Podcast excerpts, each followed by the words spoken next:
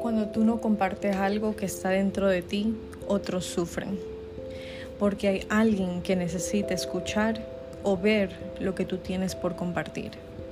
Y a veces sucede que viene esa voz, la voz del autosabotaje, a decirte, pero ¿a quién le importa? Pero no se trata a quién le importa, porque la realidad es que las personas vamos a tener distintas opiniones, a algunos le importará, a otros no sino más bien a quién le va a servir.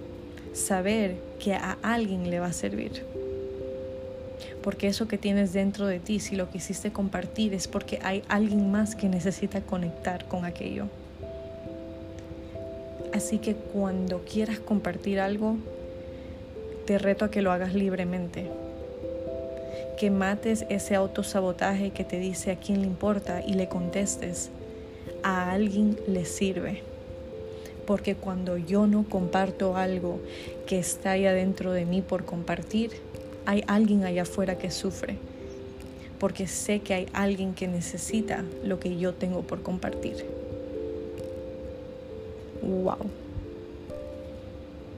Espero esto te ayude a romper en la libertad de fluir en lo que está dentro de ti, sin dejar callar esa voz de expresión que quiere salir. Fluir de tal manera que empiezas a inspirar sin que te lo tengan que decir. Porque no se trata de alimentar al ego sabiendo que le sirvió a alguien. Más bien quedarte con la paz que salió eso dentro de ti que quería salir. Que compartiste lo que sentiste.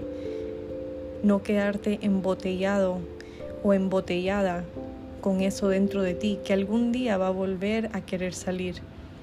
Sácalo, compártelo. No esperes nada a cambio. Sé tú el cambio. Comparte. Hay alguien allá afuera que necesita aquello que tú tienes por dentro. Y recuerda que no es necesario que te lo digan, tan solo que tú lo sepas.